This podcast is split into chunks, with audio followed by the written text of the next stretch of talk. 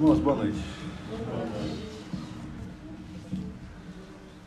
Ah, prazer muito grande estar hoje responsável por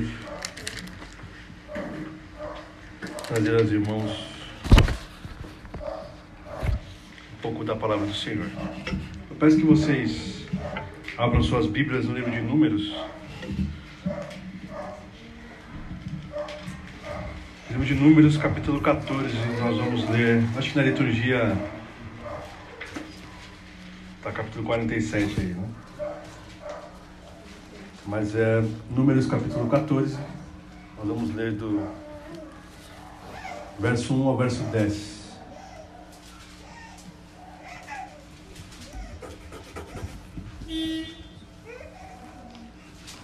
Números é lá no comecinho, quarto livro. Vamos ler do verso 1 ao verso 10. A nossa versão é a versão NAA. Então, se você quiser acompanhar nessa mesma versão, versão NAA. Números, capítulo 14, diz assim: Então toda a congregação se levantou e gritou em alta voz, e o povo chorou aquela noite. Todos os filhos de Israel murmuraram contra Moisés e contra Arão, e toda a congregação lhes disse: Quem dera tivéssemos morrido na terra do Egito, ou mesmo no deserto, neste deserto. E porque o Senhor nos traz a essa terra para cairmos à espada e para que nossas mulheres e nossas crianças sejam presas, sejam por presa, não seria melhor voltarmos para o Egito? E diziam uns aos outros: Vamos escolher um chefe e voltemos para o Egito. Então Moisés e Arão caíram sobre o seu rosto diante da congregação dos filhos de Israel. E Josué, filho de Num, e Caleb, filho de Jefoné, que eram daqueles que espiaram a terra, rasgaram as suas roupas e falaram a toda a congregação dos filhos de Israel, dizendo: A terra pelo qual passamos para espiar é terra muitíssimo boa. Se o Senhor se agradar de nós, então nos fará entrar e nos dará essa terra, que é uma terra que mana leite e mel. Então somente não sejam rebeldes contra o Senhor e não tenham medo do povo dessa terra, porque como pão os podemos devorar. A proteção que eles tinham se foi. O Senhor está conosco, não tenham medo deles. Apesar disso, toda a congregação disse que Josué e Caleb deviam ser apedrejados. Porém, a glória do Senhor apareceu na tenda, na tenda do encontro, a todos os filhos de Israel. Amém. Vamos orar? Você precisa dar uma. Pai, nós te louvamos porque o Senhor fala conosco através da Sua palavra. Nós te louvamos porque o Senhor, todos os domingos, semana após semana, tem instruído a sua igreja, tem instruído o seu povo a seguir a Sua palavra incondicionalmente. Porque quando nós seguimos a Sua palavra, nós seguimos ao Senhor. E nós pedimos que hoje o Senhor haja em nossas mentes para entender o que essa palavra quer nos dizer e para agirmos conforme as lições que nós podemos retirar na aplicação desse texto em nossas vidas. Que o Senhor seja glorificado acima de tudo. Que tudo que fizermos e tudo que falarmos seja para a glorificação do nome do Senhor. Por isso nós te louvamos. Amém.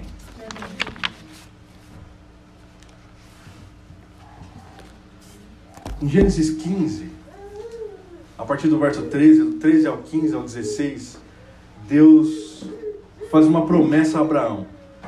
E a promessa que Deus faz para Abraão é que Deus lhe daria, apesar de Deus ter feito essa promessa muitas vezes, Deus faria de Abraão, a partir dele, um povo de extrema grandeza em número de pessoas. E além disso, Deus disse para Abraão que ele daria aquela terra em que ele estava. Abraão ali estava situado em Canaã. E Abraão pergunta para Deus: Mas Deus, a minha esposa é estéreo, ela não pode ter filhos. Como é então que de mim, de nós, sairá uma grande nação? E Deus vai responder isso com o um milagre que todos nós conhecemos de Isaac. Mas Deus diz algo a Abraão que é uma é algo que vai acontecer e se cumpre nesse texto. Se cumpre pouco tempo antes do texto. Deus vai dizer que o povo, a descendência de Abraão, será peregrina na terra. Eles serão escravizados por um povo por cerca de 400 anos. Deus castigará esse povo e libertará os filhos de Israel. E então os conduzirá novamente à terra prometida, que é a terra de Canaã. Então em Gênesis, lá no início, Deus diz tudo o que vai acontecer com o povo de Israel. O filho e o neto de Abraão, Isaac e Jacó, eles vivem na terra de Canaã. E depois o filho de Jacó, após uma fome assolar a terra, se torna governador do Egito e todo o povo hebreu vai para o Egito, peregrinando na terra. Depois de um tempo, como eles eram muito numerosos, já cumprindo mais uma profecia ou, ou mais uma palavra de Deus, eles se tornam mais numerosos do que os próprios egípcios. E o rei do Egito diz: Bom, eles são em grande número, nós precisamos dar um jeito de parar com o crescimento dos hebreus, porque senão eles vão começar a nos subjugar. Então ele começa a subjugar os hebreus. E o povo começa a passar por escravidão.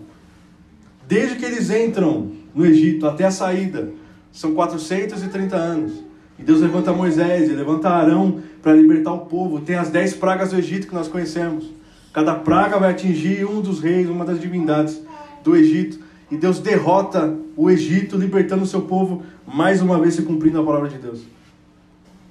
E quando Faraó encurrala o povo entre seu exército e o Mar Vermelho, Deus abre o Mar Vermelho, todo o povo passa. E o exército de, do Faraó, de, do Egito, quando passa, Deus fecha o mar e eles morrem todos afogados. Depois de pouquíssimo tempo, andando no deserto, indo para a terra prometida, para Canaã, nós vemos e nos deparamos com esse texto. Tudo que Deus tinha dito para Abraão lá em Gênesis 15 se confirmou durante a história. Isso já apresentando um ponto aqui. Deus é o Senhor da história. Tudo que acontece está sob o comando de Deus. Tudo que acontece está sob a soberania de Deus. E nada nada que Deus fale através da sua palavra deixa de se cumprir por qualquer motivo. Ele disse a Abraão toda a sequência que aconteceria até o povo sair da terra e retornar à terra, e isso aconteceu. Então nós chegamos nesse texto onde o povo de Israel está próximo de chegar. Alguns dizem que eles estavam há 15 dias de chegar até a terra prometida. E aí o povo envia 12 homens, um homem de cada tribo, e ele diz: Ó, oh, vocês vão até lá e vocês vão olhar a terra. Tanto que eles são chamados de espias. Vocês vão espiar a terra e vão fazer um relatório, nos apresentar depois sobre o que tem lá, o que nos espera. Esses homens vão, ficam 40 dias olhando a terra e voltam. E aí, aqui no capítulo 13, na segunda parte do capítulo 13, nós temos o relatório dos espias. Foram 12 homens, estão comigo aqui? 12 homens. Dez dos 12 homens disseram que a terra era uma terra de gigantes, literalmente gigantes, homens grandes, e que não teria como o povo de Israel vencê-los numa guerra. Eles disseram: há gigantes, eles são numerosos, são grandes, são grandes homens, e é impossível nós vencermos eles numa guerra. Eles vão destruir todo o povo de Israel. Mas dois dos espias, Josué e Caleb, eles disseram: não, não, mas nós estamos com Deus, olha só o que Deus acabou de fazer. Deus nos libertou da terra do Egito, Deus venceu o Faraó, Deus abriu o mar, e nós estamos agora chegando na terra. Ele vai nos dar essa terra, porque ele prometeu que faria, e tudo que ele prometeu veio acontecendo na sequência que ele disse que seria. E aí nós chegamos no capítulo 14. Se você olhar o seu texto, a sua Bíblia, do verso 1 ao verso 3, eu quero apresentar aqui o nosso primeiro ponto, que é o desespero, é a falta de confiança no Senhor. Nós vemos um povo desesperado. Aqueles dez espias que voltaram dizendo que perderiam numa guerra, eles conseguiram contaminar todo o povo. E nós vemos o que o povo fez. O verso 1 diz o seguinte: Então toda a congregação se levantou e gritou em alta voz. E o povo chorou aquela noite todos os filhos de Israel murmuraram contra Moisés e contra Arão. E toda a congregação lhes disse: Quem dera tivéssemos morrido na terra do Egito, ou mesmo neste deserto. E porque o Senhor nos traz a essa terra para cairmos a espada e para, e para que nossas mulheres e nossas crianças sejam por presa?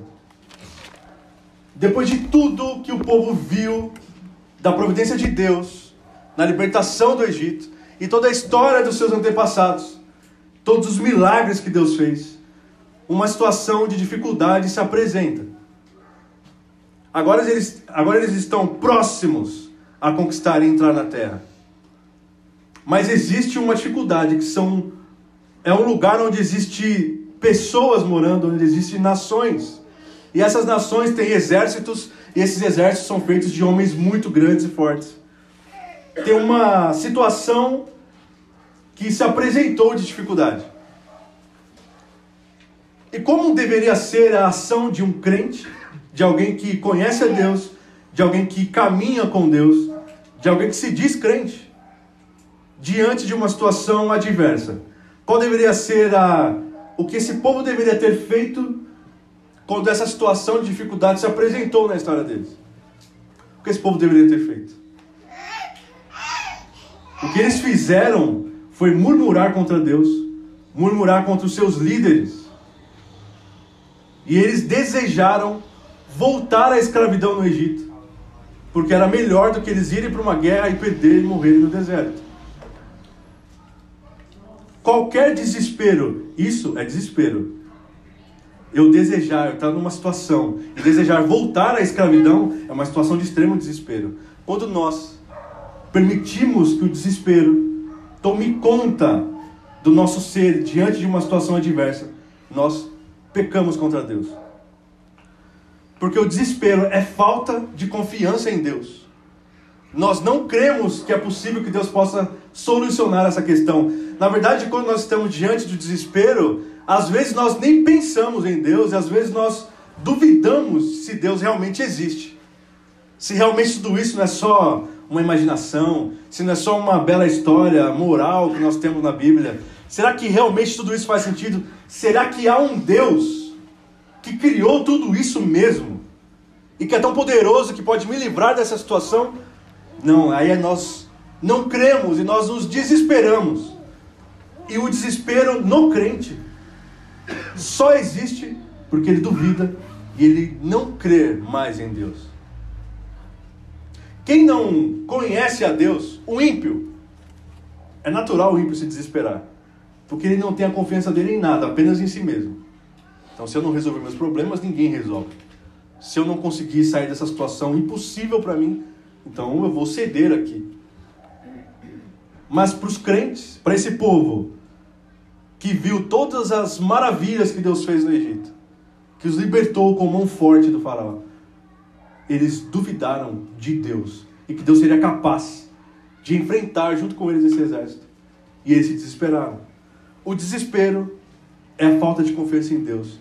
Então, crente, nós não temos o direito de nos desesperarmos, porque há um Deus Há um Deus poderoso acima de qualquer coisa, acima de qualquer circunstância. Há um Deus que é poderoso o suficiente para salvar o homem. Nós já ouvimos aqui qual é o maior milagre que você já viu. Não há dúvida de que é a salvação de um perdido. Olhe para si mesmo agora, faça uma autorreflexão. E veja se você é a pessoa tão boa como às vezes a gente diz que nós somos.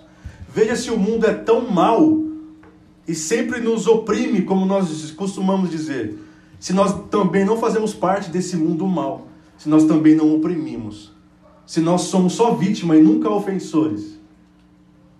Faça uma autoanálise. Veja se você também nunca magoou, mentiu, usurpou. Veja se nós também não somos tão mal quanto o mundo que nós chamamos de mal. O crente não tem o direito de se desesperar.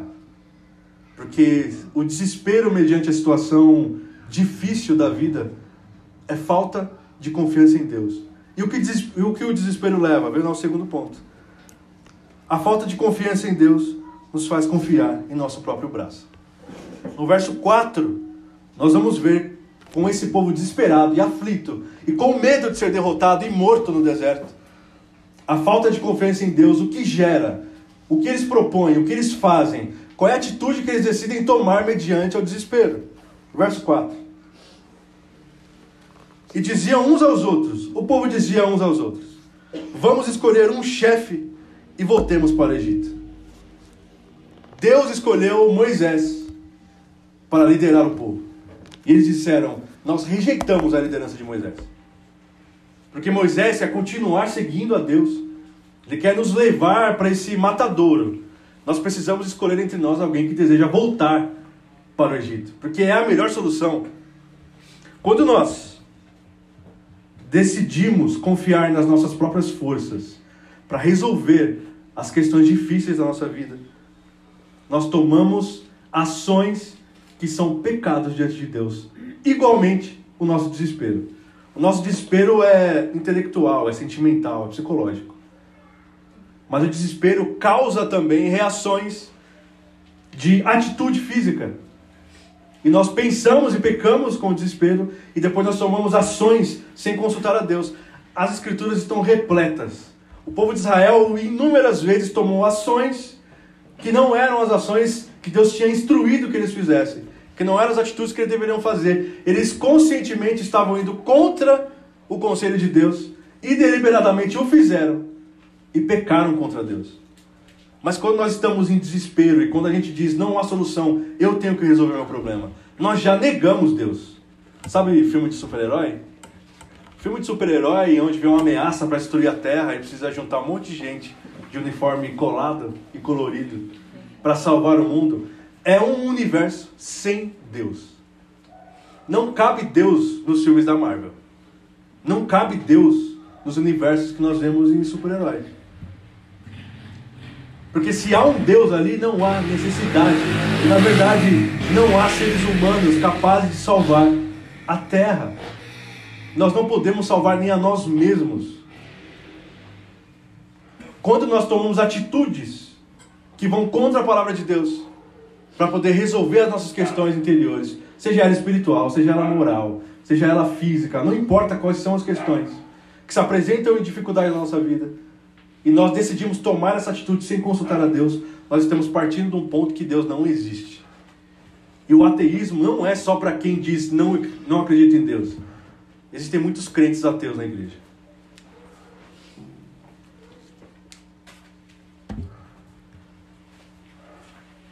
E aqui eu quero dar um encorajamento ao nosso pastor, no verso 5. Porque tudo isso estava acontecendo. O povo estava murmurando e dizendo assim: Olha só, Moisés, sua, sua liderança não serve mais. Nós precisamos de outro líder.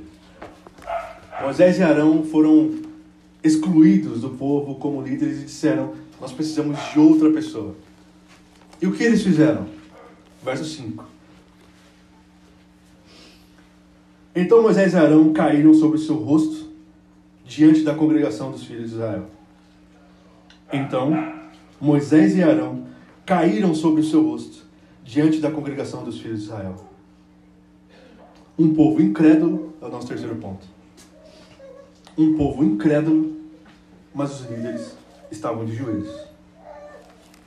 Quando o povo se perde no desespero, os líderes precisam estar de joelhos não há nenhuma situação onde a liderança deva ser consumida pelo espírito da massa. E quando todo o povo é incrédulo e duvida da ação de Deus, os líderes não podem se subjugar só porque a maioria é contra as Escrituras e contra Deus. Se toda a congregação se desviar o líder não pode se desviar. Todos nós aqui estamos sujeitos ao seu pastoreio, Anderson. E se todos aqui se desviarem, se todos aqui duvidarem de Deus, se todos aqui se rebelarem contra Deus, nós oramos para que você permaneça de joelhos. Porque não há, não há como nós termos uma igreja saudável não há como o povo ser um povo obediente a Deus se a sua liderança é uma liderança que usurpa o poder de Deus, que é uma liderança que já apostatou da fé.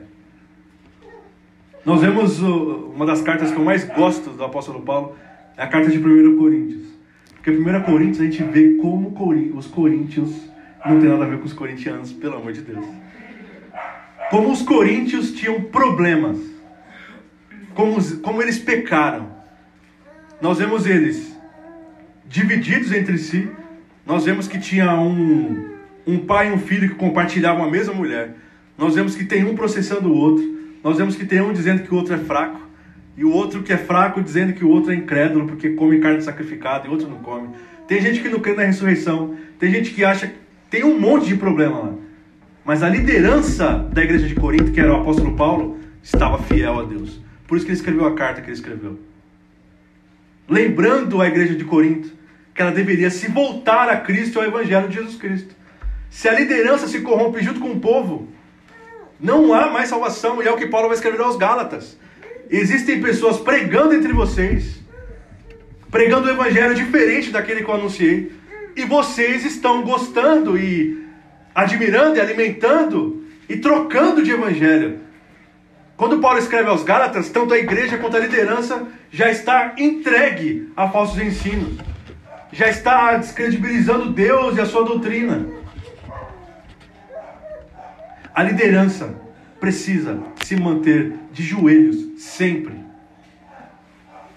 E é por isso que existem tantas recomendações, e nós estamos estudando o Tito, tantas recomendações aos pastores e aos líderes da igreja. Porque é quem está na frente e conduz o caminho para toda a congregação. E quando a congregação se rebela em incredulidade e desconfiança de Deus, em achar que eles mesmos podem resolver os problemas, nós vimos que os dois líderes deste povo se manteram de joelhos. E aqui nesse texto não há mais nenhuma menção a Moisés e Arão. A única coisa que diz é que o povo estava se rebelando, o povo queria trocar de liderança e eles se permaneceram de joelhos. Não há uma igreja, mesmo que a igreja. Veja, a igreja de Corinto era uma igreja extremamente problemática, mas o apóstolo Paulo chama de igreja ainda. Há muitos lugares que não é, não são mais igreja. É apenas um local onde pessoas que se dizem crentes se reúnem para ouvir alguém palestrar sobre qualquer coisa, menos sobre o evangelho. Mas quando a liderança se mantém fiel, ainda se pode chamar de igreja, porque ainda há um púlpito saudável onde é pregado o evangelho toda semana. Por isso é tão importante a igreja avaliar o seu pastor. Por isso é tão importante a igreja sustentar o seu pastor em todas as áreas. É importante a gente dar um livro para o pastor. Pastor, lê isso daqui, é importante. É importante nós corrigirmos o pastor quando ele peca. É importante nós encorajarmos o pastor ele está cabisbaixo. É importante se alegrarmos com ele. É importante nós chorarmos com ele. Porque é ele quem guia a congregação. É Ele quem instrui a congregação. E se ele não estiver apto, e se ele não estiver saudável, se ele não estiver de joelho diante de Deus, a chance dessa congregação toda ser influenciada por falsos ensinos é muito grande. O pastor é a primeira barreira de falsos ensinos em uma igreja.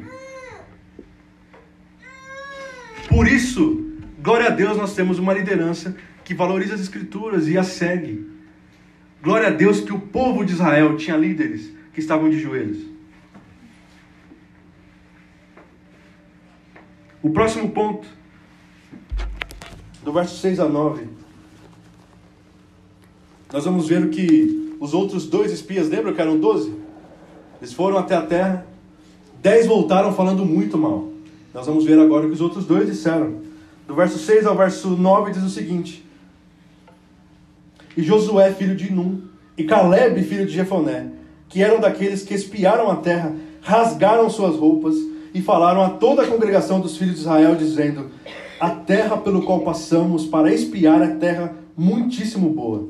Se o Senhor se agradar de nós, então nos fará entrar e nos dará essa terra, que é uma terra que mana leite e mel. Tão somente não sejam rebeldes contra o Senhor e não tenham medo do povo dessa terra, porque como pão os podemos devorar. A proteção que eles tinham se foi. O Senhor está conosco, não tenham medo deles. Lembra do Salmo 53 que nós lemos? Que o salmista está orando e clamando a Deus que os nossos inimigos estão nos devorando como pão. Aqui, o que Josué e Caleb diz é que o povo de Deus, por estarem sendo guiados por Deus, devorarão os inimigos como pão. Não há quem possa resistir quando nós estamos alinhados com a doutrina de Deus. Não há quem possa resistir. Quando o texto diz as portas do inferno não se, se prevalecerão contra a igreja, o texto não está dizendo que o inferno vem contra a igreja. Eu já ouvi isso e eu não sei quem foi que disse. Mas a gente não vê porta atacando ninguém. É a igreja que vai diante e derruba as portas do inferno. Não há quem possa resistir um povo que está unido em obediência e confiança a Deus. E Josué e Caleb estão dizendo ao povo: nós não podemos duvidar da capacidade do nosso Deus. Nós vamos devorar esses inimigos como pão. Não tenha medo deles. Isso pode parecer totalmente uma loucura, porque eles eram gigantes, talvez em maior número, mas bem treinados. O povo de Israel que saiu do Egito só tinha escravo. Ninguém fazia parte da guarda egípcia. Ninguém fazia parte das forças de segurança, de estratégia militar egípcia. Ninguém. Só Moisés. Como, em sã consciência, um monte de gente despreparada, escravizada até pouco tempo atrás, vai vencer gigantes, exército de gigantes.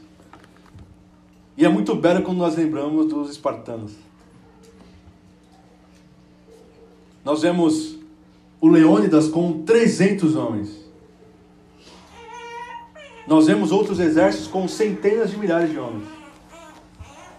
E eles perguntam para o Leônidas: o que você vai fazer com 300 homens?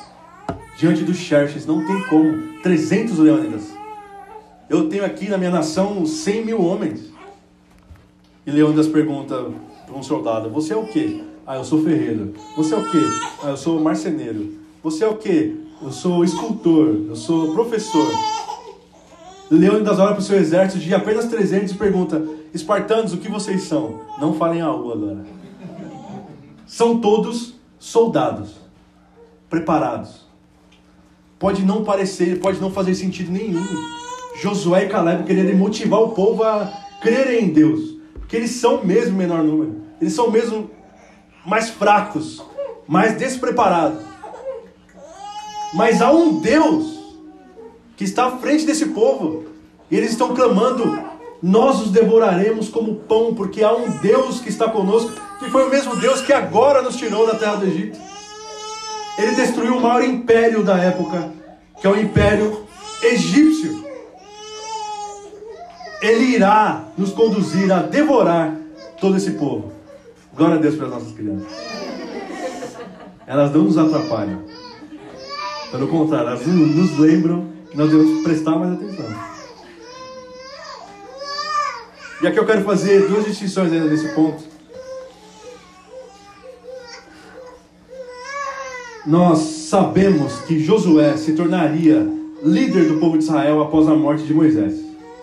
Moisés assume, é, Josué assume o lugar de Moisés. Ah, e nós sabemos que um líder, um líder da igreja cristã, ele precisa agir como líder mesmo antes de ser nomeado líder. Nós vemos Paulo falando a Timóteo a Tito que aquele que deseja o episcopado, ele só deseja, ele não é ainda um líder. Ele não é um pastor, ele não é um presbítero. Ele almeja. Ele já precisa ter uma série de coisas. Ele precisa ser marido de uma só mulher, ele precisa ser um homem apto a ensinar, ele precisa ser moderado, ele não pode ser dado ao vinho, uma série de coisas. Ele ainda não é o presbítero, mas ele já precisa ser. Se ele deseja ser, ele já tem que ter as qualidades de um presbítero. Para ser pastor, você não entra no pastorado e aí você começa a aprender na prática, sabe? Num trabalho, você chega num trabalho que você nunca fez. Eu vou fazer entrevista em algo que eu nunca trabalhei. Ah lá, a gente aceita sem experiência. E você vem aprendendo aqui já na função. Com um episcopado, com um pastorado, com um presbitério, isso não é possível. Você já você pode se aprimorando conforme o tempo vai passando, mas você já tem que ter qualidades mínimas antes de entrar. Você precisa governar bem sua casa, enfim, nós já sabemos. Josué seria pouco tempo depois, não tão pouco tempo assim, uns 40 anos depois, líder do povo depois da morte de Moisés. Josué já estava agindo como líder de Israel. E o que eu quero compartilhar com vocês nessa fala de Josué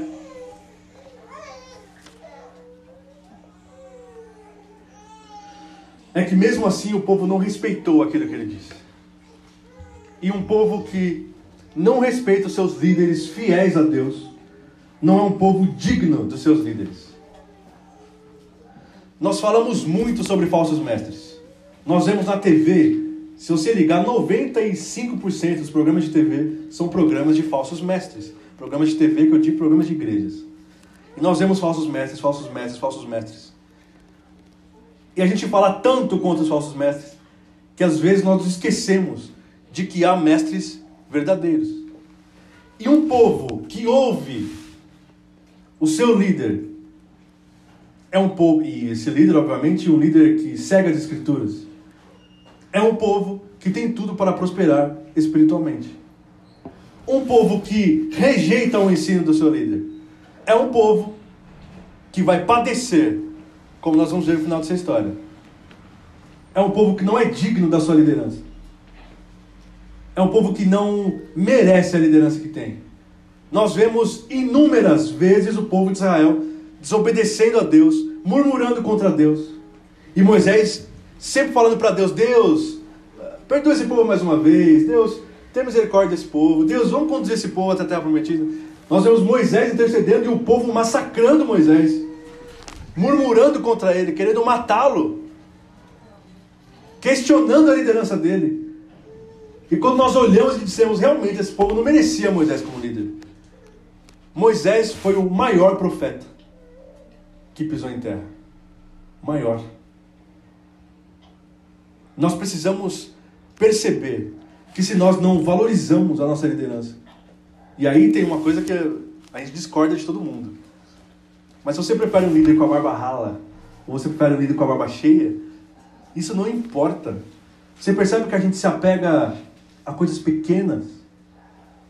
O evangelho está sendo pregado toda vez, todo culto. E nós somos apegados a miudezas que não nos levam para muitos lugares, a gente só fica rodando em volta. Porque nós vivemos de reclamar, nós vivemos de falar mal, nós vivemos de questionar, nós vivemos para fazer o caos. O que esse povo fazia, Deus vai dizer mais à frente, que dez vezes esse povo veio contra mim, Moisés. Ou seja, em pouco tempo que eles saíram do Egito até aqui, o povo toda hora reclama. E reclama porque não tem comida, aí Deus manda o maná. Mas agora a gente quer carne. Ah, mas a gente está nesse deserto, a gente não consegue trocar de roupa. Ah, mas Moisés precisa de água. E o povo reclama, reclama, reclama. E nós vemos que há pouco do povo a, a, a se aproveitar. E há muito mais o povo a se ignorar. Quando a gente olha o povo de Israel no deserto, a gente fala: esse povo é um povo que não entende mesmo que só reclama, que questiona tudo, não consegue valorizar sua liderança, não consegue entender a mensagem que é falada, que precisa ser paparicado. Já viu crente que precisa ser paparicado? Que precisa toda hora de falar, tem que ir, tem que falar, tem que ligar, tem que mandar coraçãozinho, tem que fazer. Sendo que a pregação do Evangelho é o que deveria nos alimentar, mas nós estamos fechados, nossos corações estão fechados para o Evangelho. Nós queremos as coisas da vida. A gente quer só tomar café. A gente quer só receber elogios. Nós queremos que os nossos líderes falem apenas aquilo que nós já pensamos. Nós não vamos ouvir querendo ser confrontados. Josué foi contra a opinião do povo e disse: Vocês estão errados em questionar a Deus. O que eu estou dizendo para vocês é que vocês precisam se voltar a Deus vocês precisam andar em retidão diante de Deus, porque Deus nos dará esse povo. Deus nos ajudará e destruirá os nossos inimigos. Nós tomaremos posse da terra. Não duvidem de Deus. A gente vai voltar aqui no verso 6 a 9. Nós vamos dar uma olhadinha no verso 10. Josué instrui: vamos seguir a Deus e o verso 10 diz: Apesar disso, toda a congregação disse que Josué e Caleb deveriam ser apedrejados. Um líder do povo disse: Nós precisamos nos voltar a Deus. Nós precisamos confiar no nosso Deus. Nós não podemos agir no desespero. Nós não podemos agir com a força do nosso próprio braço. Nós temos que confiar em Deus, que foi Ele que nos tirou da terra do Egito. Mas o povo disse: Nós não aceitamos o que vocês estão dizendo. Nós não nos importamos com o que vocês estão dizendo. Nós deveríamos, na verdade, matar vocês. Porque o que vocês estão dizendo vai contra aquilo que nós queremos. Tem pessoas que você fala do Evangelho e faz sentido para ela, mas ela não aceita. Não, eu entendi o que você disse, eu realmente sou pecador, eu creio em Deus, creio em Cristo, mas eu ainda assim não quero. Não importa o que você fale, a opinião dela é sempre o que conta. Porque ela crê que ela sozinha é capaz de resolver seus problemas. Então eu preciso de Cristo para quê? Eu entendi, isso é um lance meio filosófico. Cristo veio, é foi um cara decente. Então a gente precisa ser decente. Eu entendo o exemplo dele, isso é muito bom. Mas não se arrepende dos seus pecados porque nem acha que está pecando. Não tem nem noção da própria situação de devassidão em que se encontra. Já viu aquela pessoa que diz: Ah, não, eu tenho Jesus no meu coração. Eu trabalho, sustento minha família, sou um bom pai, não traio minha esposa. Instruo bem minha família, sou bem com todo mundo. Tenho amigos, não tenho inimigos. Cara, mas tudo bem, eu sou bom. Eu me basto, eu me salvo. Não preciso de ninguém. Se eu sou tão bom, por que eu preciso de alguém? Me arrepender do quê? De assistir meu futebolzinho no fim de semana? De... Pra que eu não faço nada de errado? Esse povo está dizendo, ô oh, Josué, eu sei que você já age como líder. Eu sei que você é meu puxa-saco do Moisés. Eu sei que você é um cara legal, mas Josué, não importa o que você está dizendo. Nós já temos a nossa concepção do que é a verdade. E mesmo que você esteja alinhado com Deus, nós não nos importamos, porque só o que nos interessa, só o que nos interessa é idolatrar o nosso próprio ventre. Só o que nos interessa é a nossa própria decisão. Então nós vamos apedrejar você, matar você. Já viu como é um apedrejamento? Eles enterram você até a metade, hoje em dia, né? Eles enterram você até aqui, a cintura, fecham e começam a tacar pedras. Pedras do tamanho do copo, pedras do tamanho desse carrão, pedras do tamanho do microfone, do tamanho da cadeira, pedras do tamanho de alguém. Nós vamos fazer isso com vocês só porque você quer que nós nos voltemos a Deus. Você percebe o nível de incredulidade desse povo? Você percebe o nível de afastamento de Deus desse povo? E Josué, que seria a liderança deles, que conduziria eles a entrar na terra, está agora correndo o risco de morte. Porque ele convocou o povo a adorar a Deus. Semelhantemente, semelhantemente. Caleb. Porque tudo isso que Josué falou, Caleb também falou. Mas tem uma diferença entre eles. Caleb não era líder do povo. Ele nunca foi o líder do povo. Caleb era um membro do povo. E nós não devemos apenas ouvir a liderança. E nós não devemos apenas é, achar que é a liderança que deve sempre nos instruir, deve sempre estar à nossa disposição. Estava conversando essa semana uma vez, não lembro o que, a gente estava conversando, que a gente falou, ah, tem crente que acha, ah, a gente paga salário para o pastor, o pastor recebe da igreja, então, se eu ligar para ele três horas da manhã querendo um conselho, ele tem que me atender. Se ele quiser, meu filho passou mal aqui, eu vou ligar para o pastor, porque o pastor é... Só que a gente vê que Caleb não era líder da igreja, líder do povo de Israel. Caleb era um membro, como qualquer outro. Como eu sou, como você é mas era um membro dedicado e se importava com a saúde espiritual do povo. E ele disse: Eu concordo com o que Josué está dizendo. Nós devemos nos voltar a Deus e nos arrepender dos nossos pecados. Nós devemos mudar a nossa postura. Nós devemos nos voltar a Deus. E o povo disse: Vamos matar você também. Vamos apedrejar você também.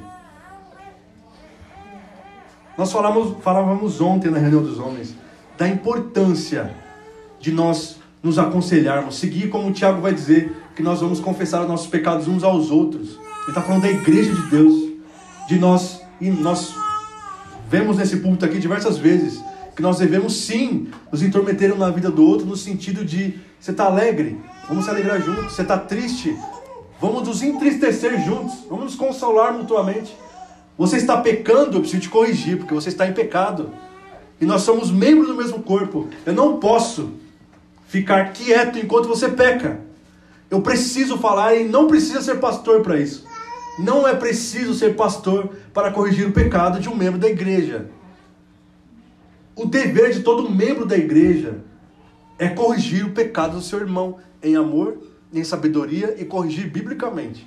Também não é dizer assim, ó, eu acho que você, né? Porque não, é usar as escrituras para poder aconselhar o nosso irmão que está pecando, que está cego para aquele pecado naquele momento.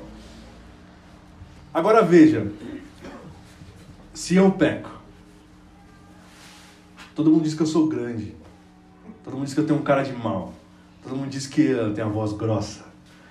Se eu peco, você vai querer vir me corrigir? Irmão Guilherme, você está pecando, você está fazendo errado, isso afronta a santidade de Deus, isso fere a igreja que deveria estar imaculada. Você está maculando a igreja de Deus com esse seu pecado. Na verdade, você vai pensar assim: vou falar com o pastor. Agora pense no meu, no meu lugar. Se alguém, se alguém me corrigir do meu pecado, qual é a minha reação? Por que, que nós não vamos até um irmão para corrigir um pecado? Porque a gente teme o quê? A reação dele. Não, não, ele vai pensar que eu sou arrogante, ele vai pensar que eu estou julgando, ele vai pensar que eu estou querendo ser melhor do que ele. Porque é basicamente o que a gente sente quando nós somos corrigidos. Se alguém vem nos corrigir, a nossa primeira ação, ou pelo menos nosso primeiro pensamento, é falar um erro da pessoa de volta. Irmão Guilherme, você falou demais aqui. Não, mas você também fala muitas vezes. Você percebe que nós não somos pessoas corrigíveis dos nossos pecados. Nós, quando algum irmão vem nos alertar sobre um erro, nós geralmente o acusamos também de um erro ou terceirizamos a nossa culpa para alguém. Ah, mas também é o seguinte, mas o pastor, ah, mas também, mas o, o cara que canta, que é o mesmo, né? Ah, mas a, o líder, mas você percebe? Nós não aceitamos ser corrigidos pelos nossos irmãos. Nós não aceitamos ser corrigidos pela liderança. E nós não corrigimos os nossos irmãos. Nós somos incrédulos. Não importa se o que ele vai dizer, se, se, o que ele está dizendo é verdade ou não. Não importa se eu estou pecando ou não. Se ele me disse que eu estou pecando, eu vou revidar, porque eu não vou deixar ele falar assim comigo. Quando Caleb disse, vocês estão pecando, vamos nos voltar a Deus, vamos nos santificar a Deus. Eles disseram: Nós vamos apedrejar você. Não se arrependem do próprio pecado. Não importa, não se importa com a opinião dos outros. Veja, nós não precisamos viver a nossa vida moldada pela opinião de outras pessoas. Mas quando é um irmão crente em Jesus, que nos aconselha biblicamente, que nos confronta com o nosso pecado, nós temos o dever de nos arrepender e ceder. O crente que é corrigido e não muda, bom, não sei nem se é crente. Porque a disciplina bíblica é uma disciplina para quem não se arrepende. Se você se arrepende, Jesus vai dizer lá em, em Mateus 18, Jesus vai, Jesus vai dizer assim: se você vai falar com seu irmão que tem pecado e ele se arrepende, ele se arrependeu, você ganhou seu irmão, ótimo, vivam bem, acompanhem esse irmão, fique junto com ele. Ajude-o a se fortalecer ainda mais. Agora, se ele não muda, trate-o como um, um publicano, trate-o como um ímpio, como um pagão. Crente que não se arrepende é um pagão, não é nem crente. O crente, quando ele está diante do pecado, irmãos, veja, Deus odeia o pecado. Deus odeia, Deus não pode ver o pecado, de tão santo que Deus é. Se nós somos crentes, tudo que nós queremos é ser santo como Deus. O nosso exemplo é Cristo. Nós queremos ser santos e agir em santidade como Cristo agiu, não é isso? Como um crente pode estar em pecado e permanecer no pecado, se negando ao arrependimento? Se Deus é santo e odeia o pecado, logo, obviamente, os seus seguidores deveriam buscar a santidade e se afastar o máximo possível do pecado. Agora, se alguém deseja o pecado e não muda, não se arrepende, será que é crente? Nós vemos esse povo querendo matar o líder e o membro que foram corrigir o seu pecado. E veja como Josué e Caleb foram humildes ao corrigir o pecado. Eles rasgaram suas vestes. Nessa época, rasgar as suas vestes não é uh, só um ato, não sei dizer, mas significa humilhação. Eles se humilharam diante de Deus e diante do povo para corrigir o povo. Enquanto eles corrigiam, Moisés e Arão estavam lá, ajoelhados.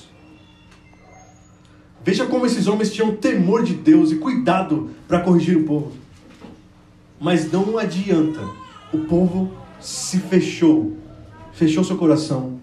E não importava o que eles dissessem, não importava o que eles falassem, não importa nem se é verdade, eu vou continuar no meu pecado porque é Ele que eu amo mesmo.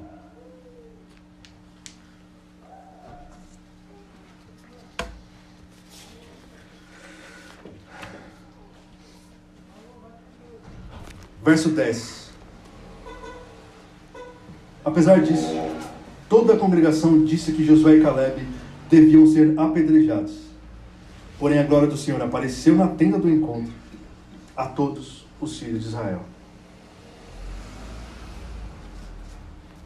O, a grande função da igreja é manifestar a glória de Deus para todo o mundo. Só existem esses lugares que abrem de domingo à noite, alguns domingos de manhã, alguns durante a semana, esses lugares só existem para manifestar a glória de Deus na terra. É só para isso que a igreja existe. Mas como nós manifestamos a glória de Deus na terra? Nós manifestamos com a pregação fiel das Escrituras. Nós manifestamos com oração. Nós manifestamos com o discipulado dos crentes. Nós manifestamos corrigindo um ao outro nós manifestando, se relacionando entre nós, para que o mundo olhe e nos veja. Lembra em Atos 2, as pessoas olhavam a igreja e falavam: Nossa, eles são diferentes. Interessante isso. Os romanos em volta olhavam e ficavam admirados com a forma de conduta dos crentes do primeiro século. Nós precisamos ser luz e sal. Quando as Escrituras dizem que nós somos sal da terra. Qual é a função do sal? Quando você põe sal numa comida, você não quer sentir o gosto do sal. Apesar que nos churrascos, daquela mordidinha naquela pedrinha de sal é maravilhosa. Mas o objetivo não é sentir o sal, é sentir o gosto do alimento mais acentuado. Quando a igreja perde, perde a sua essência e não salga mais no ponto onde você sente mais o sabor do alimento, ou ela deixa de salgar ou ela salga demais. E aí uma comida sem sal é horrível de comer, e uma comida muito salgada é ainda pior de comer. A igreja precisa estar num lugar onde qualquer um dos lados que ela se desvie, ela vai contra o que Deus estabeleceu que a sua igreja fizesse. Tudo que ela faz, ou ela salga demais ou ela salga de menos. A igreja precisa estar alinhada para ser o sal da terra. Luz, uma luz baixa, de vez em quando é legal, mas uma luz muito baixa te impede de ver. Uma luz muito forte também te impede de ver. Nós precisamos ser luz do mundo a ponto que o mundo consiga enxergar o caminho. O que a igreja precisa fazer é entender como ser sal, como ser luz, como nós fazemos para ser diferentes do mundo. Nós não somos diferentes só porque a gente se veste diferente. Hoje em dia a gente nem se veste diferente. A gente usa as mesmas roupas. A gente fala o mesmo dialeto. Então, no que nós devemos ser diferentes? Na nossa santidade a Deus, nossa conduta em obediência a Deus e a nossa responsabilidade uns com os outros. Se você não tem responsabilidade com um membro que está sentado do seu lado, que às vezes é sua mulher, seu marido, Você está salgando demais. Ou você está salgando de menos. Você não é o sal da terra. Você não age como luz do mundo. Se você não se importa com as dificuldades da pessoa que está do seu lado ou do outro lado da igreja, você é membro dessa igreja. Se você é membro de alguma igreja e não se importa com os outros, eu vivo minha vida e eu vou lá, sento, ouço, levanto, vou embora e domingo que vem a gente se vê. Mas o irmão está com dificuldade. Pô, eu sei que ele está com dificuldade, mas eu também tenho as minhas dificuldades. Ou você está salgando muito, ou você está salgando pouco. E você está desalinhado da palavra de Deus. A igreja precisa estar alinhada estar na pitada correta para conseguir ser o sal do mundo, para conseguir fazer a diferença no sabor. Porque se a igreja não está alinhada na palavra de Deus, ela se torna só um clube de pessoas que vêm ouvir algum uh, palestrante falar sobre algum tema específico. Quando a igreja busca a santidade em Deus, quando o nosso foco principal é glorificar a Deus, e é como Jesus disse, nós devemos amar a Deus sobre todas as coisas, amar a Deus até mais que nós amamos nosso irmão. Mas não há como amar a Deus se nós não amarmos nosso irmão. Se nós não nos importarmos com ele, é impossível amar a Deus se eu não amo vocês. Se eu não oro por vocês. Se eu não preparo esse sermão pensando em vocês. É claro que eu quero glorificar a Deus, eu quero fazer com que o texto seja entregue da forma mais fácil possível. Eu quero relatar a verdade do texto, não quero inventar coisas diferentes. Eu quero dizer o que está aqui.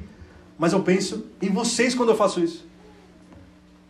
E nós precisamos pensar uns nos outros. Às vezes, numa igreja, tem um irmão desempregado, o irmão precisa contratar alguém, mas eles não se encontram nunca.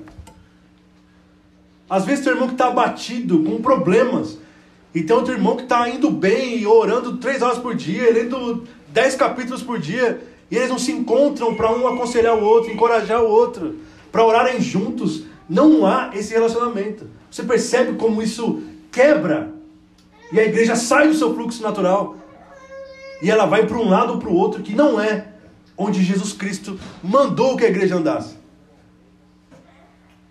Nós vemos esse povo aqui totalmente desalinhado com Deus. Ele não está salgando mais nada, porque ele está agindo em rebelião contra o Senhor. Estão dizendo assim: eu resolvo meus problemas. Não preciso que ninguém faça isso, nem Deus. Deixa que eu resolvo tudo aqui, eu sei o que fazer.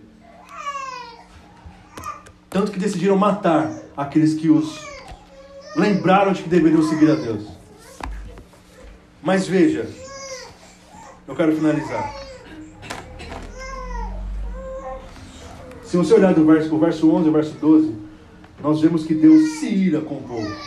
E Deus quer destruir todo o povo pelo que eles fizeram. Na hora que eles se levantam contra Josué e Caleb, o texto vai dizer no verso 10 a glória do Senhor apareceu na tenda. Nós nem imaginamos o que pode ser isso. Porque nós vemos em Êxodo, lá no Sinai, quando a glória de Deus, quando Deus apareceu, que eles temeram tanto tiveram tanto medo da glória de Deus que eles disseram: Moisés, a gente não quer mais ver isso. Vai você, você olha, você ouve e nos conta. Não quero mais ver.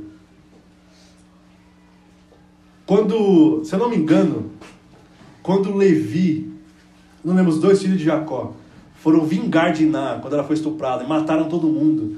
Esses, esses caras foram atrás deles, mas a glória e o temor de Deus parou no lugar onde eles estavam. E aí Jacó e sua família conseguiu fugir. E aí eu fico pensando, mas o que é a glória de Deus para fazer com que o homem deixe de lado sua própria vingança? Para fazer com que o povo diga, nós não queremos ver a glória de Deus. É o povo escolhido que disse isso. Não, não, não, não Moisés, vai você. Não quero ver a glória de Deus. Imagina quão temível é a glória de Deus, quão terrível é a glória de Deus, quão impactante é a glória de Deus. E o texto vai dizer assim: eles queriam matar Josué e Caleb, e a glória de Deus apareceu na tenda. E o que Deus disse? Verso 11: Moisés estava orando, lembra? Moisés ficou lá no verso 5, orando de joelhos. Verso 11: O Senhor disse a Moisés: Até quando esse povo me provocará a ira? Me provocará e até quando não crerá em mim? Apesar de todos os sinais que fiz por meio dele, eu vou feri-lo com pestilência e deserdá-lo, e farei de você povo maior e mais forte do que esse. Deus está dizendo, Moisés, vou destruir todo mundo, eu vou matar todo mundo.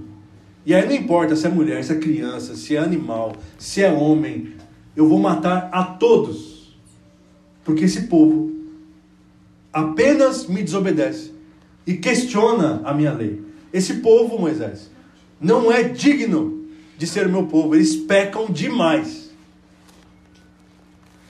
No verso 13 ao verso 19, nós vemos Moisés intercedendo pelo povo. Moisés orando a Deus, dizendo: Deus, olha só esse líder. Ele estava de joelhos enquanto o povo se rebelava. Aí Deus diz assim: Eu vou matar todo mundo, Moisés. Se sou eu, irmão, fala, Deus, mata. Porque não dá. Eu tento aqui, mas esse povo não, não se arrepende. Eles não voltam ao caminho correto. Eles querem viver desse jeito, então mata.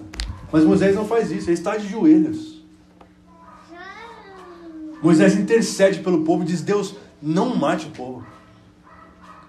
Não mate. Eu sei que o Senhor não inocenta o culpado. Eu sei que o Senhor pune o pecador.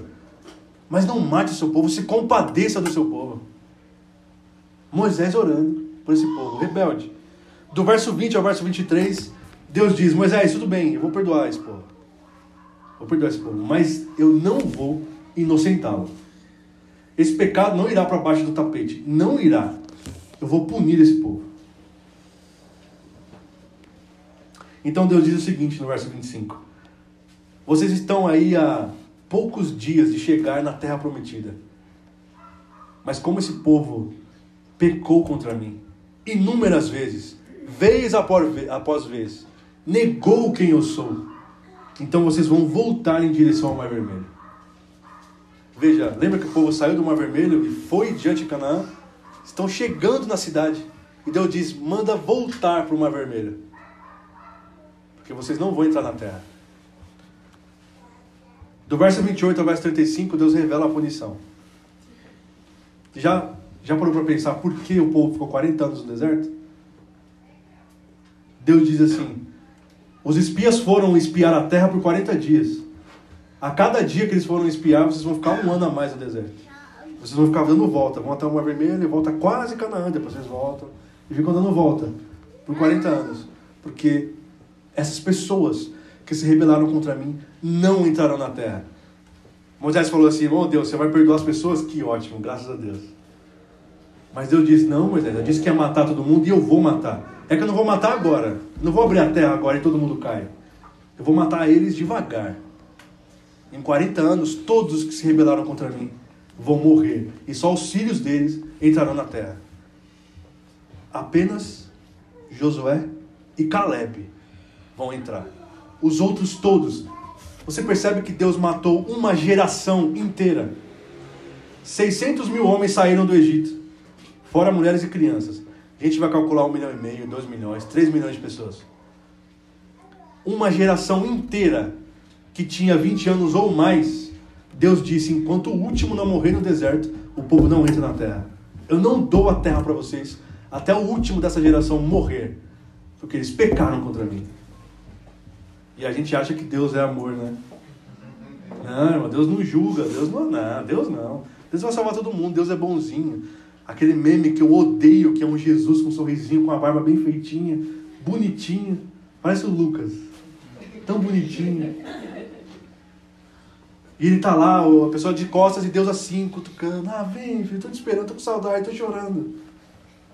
Esse Deus não existe. Se você peca contra Deus, se você rejeita o ensino de Deus, Deus mata, Deus ainda mata. Não seja enganado com um falso evangelho de que Deus não pune o pecado. Não seja enganado em um falso evangelho de que Deus tolera o nosso pecado. Deus não tolera o pecado. E não, e essa frase é falsa. Deus, como é que é a frase? Deus odeia o pecado, mas ama o pecador. Nenhum pecado vai para o inferno. Quem vai para o inferno é o pecador. Deus odeia o pecador da mesma forma que ele odeia o pecado. Se Deus não olhar dos céus e através e antes de nos ver, ele ver Cristo, Tudo que Deus olha para nós é, é o próximo condenado.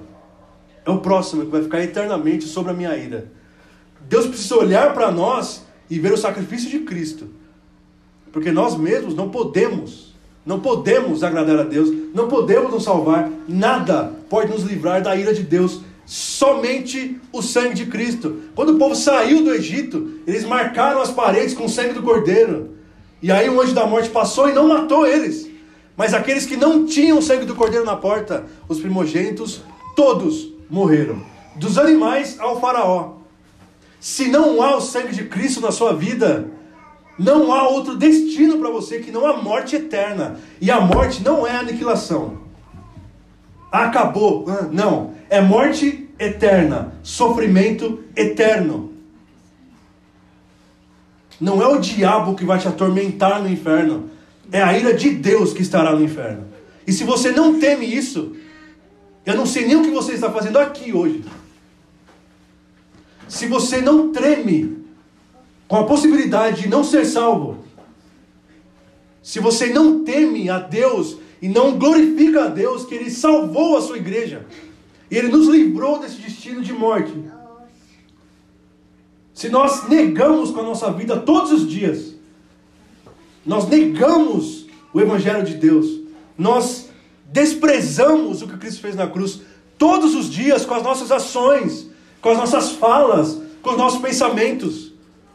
Qual acha, qual, qual você acha que é o destino de uma pessoa dessa? Nós precisamos temer a glória de Deus, porque Deus ainda pune o pecador. Não caia no engano de que Deus é um cara fofinho e lindinho que vai tolerar todos os nossos pecados. Ele não vai, porque ele nunca tolerou pecado. Ele disse para Moisés: Esse povo pecou contra mim, eles vão zanzar no deserto, no, no deserto 40 anos. E todos eles vão morrer no deserto. Vamos olhar para mim, então. vamos ver, você não achar que eu estou exagerando. Verso 29 do capítulo 14. Verso 28. Diga-lhes, tão certo como eu vivo, diz o Senhor, eu vou tratar vocês de acordo com o que falaram aos meus ouvidos. 29 neste deserto cairá o cadáver de vocês. Deus não poupa palavras. Deve ter outras versões sendo até mais pesado. Neste deserto cairá o cadáver de vocês, de todos vocês que foram contados no censo, de 20 anos para cima e que murmuraram contra mim. Não entrarão na terra na qual jurei que faria habitar. Deus disse: vocês vão morrer pelo pecado de vocês. E posso te contar uma coisa? Vou te dar um spoiler? Todos morreram. Nenhum desses que Deus disse que morreria sobreviveu. Nenhum deles entrou na terra. Porque eles pecaram contra Deus e não se arrependeram dos seus pecados. No verso 36, nós vemos os espias, aqueles dez que vieram falando mal e incendiaram toda a congregação. Deus matou eles com uma doença, uma peste. Deus matou os dez. Os dez não vão demorar 40 anos, vão morrer agora. Do verso 39 a 45 acontece uma coisa interessante. Prometo que eu estou finalizando. Nem sei quanto tempo eu estou falando aqui. Me perdoe. O povo diz assim: Moisés, tudo bem, a gente entendeu, a gente pecou, né? Meu Deus do céu. Moisés disse: É, vocês pecaram. Então o que a gente vai fazer, Moisés? Vamos voltar para o Egito, porque agora nós vamos ficar 40 anos no deserto. Ah, Moisés, não vou não, eu vou para a terra agora. Você percebe que absurdo? Vamos entrar na terra? Não, Deus quer matar a gente, a gente não vai entrar na terra, vamos voltar para o Egito. Aí Moisés diz: Não, vocês vão ficar 40 anos no deserto agora para pagar os pecados, e vão pagar mesmo. Vocês vão morrer no deserto. Nós vamos voltar. Não, agora a gente não vai voltar, a gente vai continuar, vamos entrar em Canaã. E Moisés diz: Não vão. Agora Deus disse para nós voltarmos para o Mar Vermelho. Se vocês forem, vocês vão morrer. Há um exército depois do vale que vai matar todos vocês. E eles se levantaram e foram. Adivinha? Morreram. Deus disse: não vão. Agora eu disse para vocês não irem. Sabe aquela coisa que a gente que a gente já ouviu a vida inteira? Ó, oh, irmão, Deus está te chamando para essa grande obra. Se você não for, Ele vai levantar alguém no seu lugar. Se Deus está te chamando para uma grande obra, lute o quanto você quiser lutar. É você que vai. Lembra de Jonas? Deus levantou outro profeta para ir para Nínive. Deus foi buscar Jonas. e fez um inferno na vida de Jonas. Você vai e ele foi. Deus disse: não vão porque vocês vão morrer. Vocês sabem que o que eu digo acontece. Eu sou o Deus Todo-Poderoso. Vocês não me conhecem ainda? Se vocês forem, vocês vão morrer. Não estou com vocês. O texto vai dizer: Moisés não foi, Arão não foi, a arca não foi, nada foi. Foram só os desobedientes. E pensem só no que aconteceu. Morreram. A Bíblia fala muito de morte. E a Bíblia fala muito de que Deus mata pessoas. Porque nós não percebemos. E essa, essa filosofia pós-moderna que diz que nós somos lindos. Sabe os filmes, novela? Não, você precisa buscar. A gente falou isso na reunião de homens ontem. Você precisa buscar sua felicidade. O que importa é ser feliz. Vai. Ame a si mesmo acima de tudo. Se você não se amar, quem vai te amar? Você é lindo, você é maravilhoso, você pode tudo. Eu não estou dizendo aqui que nós precisamos nos depreciar, não é isso. Mas quando a gente coloca o nosso eu acima de tudo, quando só o que interessa é o nosso bem-estar, e nós negamos até Deus, nós vemos que ídolos não tem só a Igreja Católica com as estátuas. Ídolos, nós nos idolatramos a nós mesmos, nós criamos deuses falsos para adorar. O povo de Israel, quando criou o bezerro de ouro, eles não disseram: Olha só, nós negamos o Deus de Israel, os deuses hebreus, e agora a gente vai adorar esse bezerro. Arão disse assim: ó, Esse aqui ó, é o Deus que tirou vocês da terra do Egito. Eles adoraram o bezerro de ouro, dizendo: Nós estamos adorando a Deus. Eles não, não pensaram: Não, nós negamos os deuses dos nossos pais. Nós vamos criar outro Deus. Eles não eles estavam fazendo idolatria achando que estavam adorando a Deus. E nós fazemos a mesma coisa. Nós levantamos ídolos no nosso coração. E nós dizemos, não, eu amo a Deus, mas na verdade nós idolatramos a nós mesmos e ao nosso bem-estar mesmo.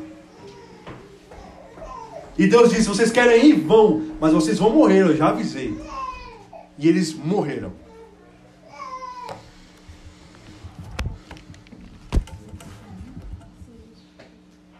Mas há esperança. Há esperança para o perdido, não é o que a música diz? Há esperança. Porque ao passo que Deus puniu todos os pecadores, todos aqueles homens que negaram e quiseram resolver os problemas com os seus próprios braços, e eles negaram a Deus e quiseram matar Josué e Caleb e negaram a liderança de Moisés. Todo esse povo, Deus matou e puniu com, com a sua justiça. Mas também tinha gente crente em Israel, viu? Não tinham só esses. Porque se o povo de Israel fosse inteiro como esses, inteiro como esse, não teria Israel hoje. Eu ia ler um texto enorme hoje sobre Israel. Mas nós vemos que Israel é um lugar que ele é metade do Rio de Janeiro, de, de território. Israel venceu o Egito, os hebreus venceram o Egito e foram e venceram a Babilônia, e venceram a Síria, e venceram o Império Romano, os, os, os persas, venceram os gregos, depois venceram os romanos, depois venceram Hitler. E nenhum desses que se levantou contra o povo de Deus prosperou. Nenhum desses. É um texto maravilhoso que ele diz assim: você vê alguém falando persa hoje em dia? E o povo de Israel, que é desse tamanho, está aí ainda, uma das, das nações mais desenvolvidas do mundo. Porque Deus cuida dos seus. De quem é fiel a Deus, Deus cuida. Deus zela do seu povo. Deus elegeu um povo que é a sua igreja. E aí não importa se você é israelense ou não. Se você nasceu de novo em Cristo Jesus, você é povo escolhido de Deus. E Deus cuida de você e Deus zela por você. Muitos desse povo morreram, mas muitos entraram na terra prometida. Tivemos uma exposição de Josué inteiro, dizendo e traçando toda a trajetória do povo até entrar na terra.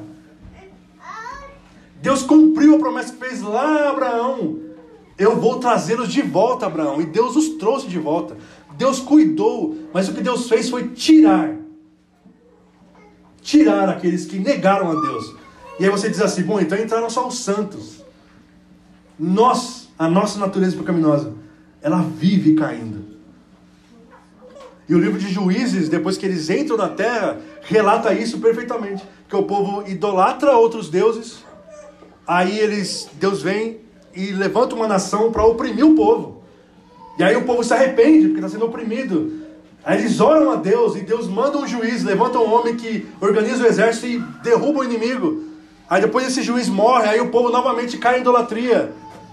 Aí depois Deus levanta outra nação e vai oprimir o povo, depois eles se arrependem, Deus levanta um juiz, dá vitória ao povo de Israel. A vida, a nossa vida na terra, enquanto nós tivermos duas naturezas, é uma vida de cai e levanta o tempo todo. E eu não estou dizendo que nós temos autorização para pecar. Pode pecar, é normal, você vai cair, cair. Não é isso.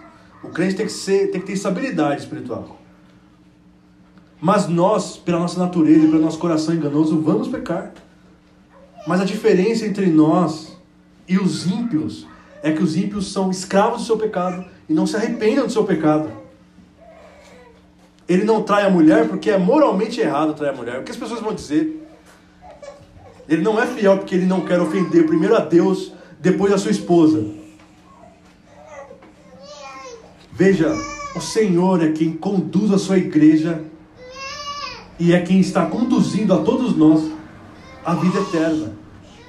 Nós não andamos sozinhos, nós não somos independentes.